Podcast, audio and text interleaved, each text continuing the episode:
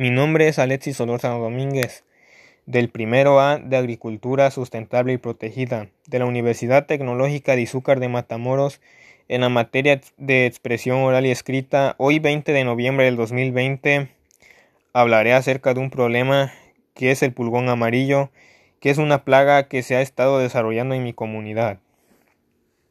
El pulgón amarillo es una plaga que ha impactado de una forma negativa en los cultivos de las personas agricultoras de mi región, principalmente como lo es el cultivo del sorgo. El inicio de esta plaga fue entre los años del 2014 y 2015. En un principio los daños de esta plaga hacia las personas eran grandes, ya que no les daba una muy buena producción de grano, y en el desarrollo del cultivo dejaba amarillas y mielosas las hojas, del sorgo.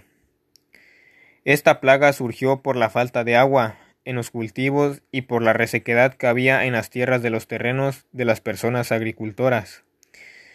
Con el paso del tiempo, su impacto en los cultivos ha sido menos negativo, ya que las personas agricultoras y ingenieros han descubierto nuevas técnicas como los pesticidas que controlan esta plaga así como también han descubierto eh, fumigadas caseras.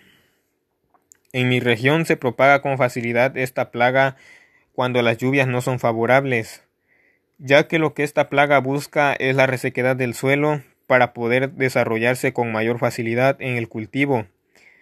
Una vez desarrollándose esta plaga en el cultivo, se alimenta de lo que es la savia de la planta, ya que la savia de la planta es el principal alimento de esta plaga y esto provoca la pérdida de nutrientes que el cultivo utiliza para desarrollarse y ocasiona que los cultivos de sorgo no produzcan una mayor cantidad de grano y se reduzca su rendimiento, así causándoles a las personas agricultoras una menor producción. Los agricultores han buscado nuevas técnicas para poder eliminar o controlar estas plagas.